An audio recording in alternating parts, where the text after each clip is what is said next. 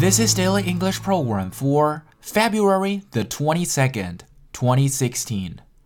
The term for today is hit the road. Hit is spelled H I T.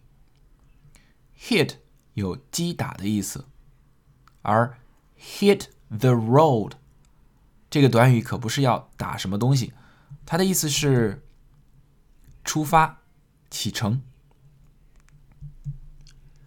We've had a lovely evening, but it's time to hit the road.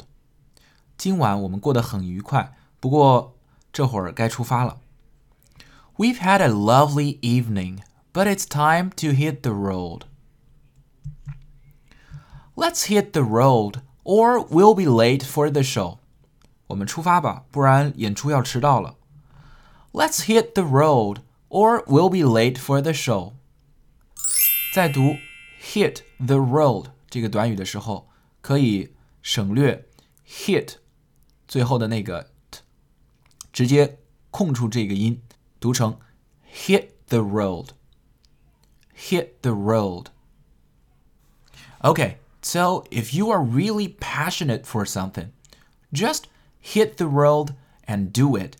Please do not hesitate because a lot of people are just regretting for um, the things that they should do or they wanted to do, but they didn't.